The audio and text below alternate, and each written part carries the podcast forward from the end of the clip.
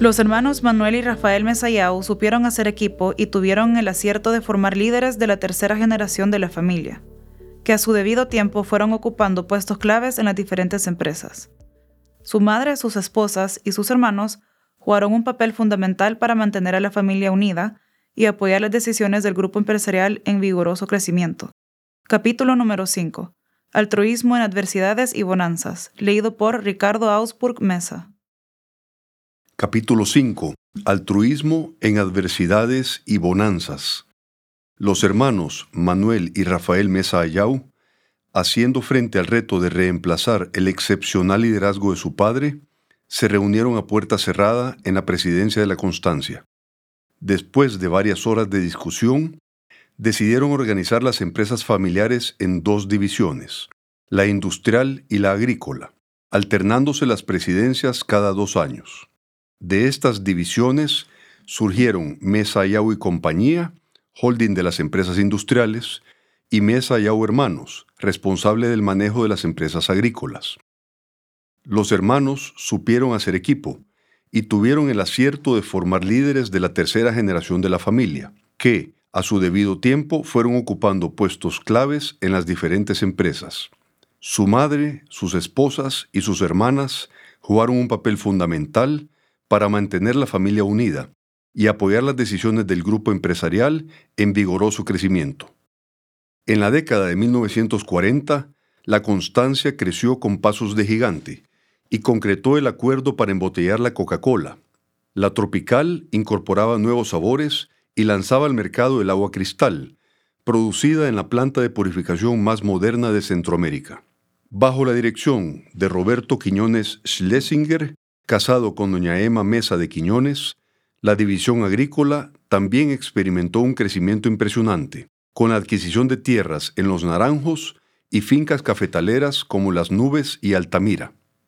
De la mano de don Roberto, con la asistencia de don José Basagoitia, la familia convirtió grandes extensiones baldías en productivas empresas agrícolas. Continuidad del legado filantrópico. Ni la Gran Depresión, ni la Segunda Guerra Mundial, ni los graves sucesos que marcaron el fin del martinato detuvieron el cumplimiento del mandato del patriarca. La siguiente nota, publicada en 1943 por la Junta de Caridad, detalla el avance de las obras de construcción del Hospital San Juan de Dios, que en ningún momento detuvo su marcha.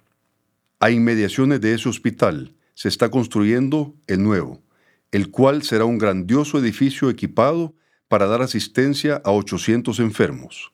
La base para esta nueva obra fue el donativo del filántropo don Rafael Mesayau, de 50.000 colones, secundado por otro donativo de igual cantidad que dio el gobierno de la República, y se trabaja sin interrupción gracias a la subvención mensual que da el mismo gobierno y los donativos particulares. Hasta fines de 1942 se habían invertido en construcción 593.473 colones y 90 centavos. Doña Angelita se había encargado de atender las obras filantrópicas de la familia, para mantener encendida la llama del altruismo y permitir que sus hijos se dedicaran a desarrollar y diversificar las empresas del grupo en la difícil coyuntura que se vislumbraba tras la muerte de su esposo. El tiempo siempre vuela, pero lo hace más deprisa cuando se vive la esperanza de cumplir una ilusión. Así, de pronto, pasaron 10 años desde la partida del patriarca, cuando el 24 de octubre de 1949 era solemnemente inaugurado el nuevo Hospital San Juan de Dios, materializando uno de los grandes sueños del pueblo santaneco. Sean mis palabras para agradecer a nombre de mi padre, don Rafael Mesayau, y en el mío propio, los honrosos conceptos expresados en su memoria, en ocasión de inaugurar felizmente el nuevo hospital. Creo, con toda sinceridad, que solamente hemos cumplido con un deber, el de servir a nuestros semejantes, el deber que tenemos como parte del conglomerado de ayudar a los hermanos desválidos. Expresó Manuel Mesa Ayau en el discurso que pronunció como presidente de la Junta de Construcción, cargo que asumió tras la muerte de su padre. En aquella mañana histórica se conmemoraba también el Día de San Rafael, y la capital del mundo era testigo de dos acciones maravillosas, derivadas vehementemente, llamado que había hecho el patriarca 21 años antes, en el acto de colocación de la primera piedra del hospital. La primera fue la demostración del pleno cumplimiento del mandato de don Rafael Mesayao Padre, por parte de sus descendientes.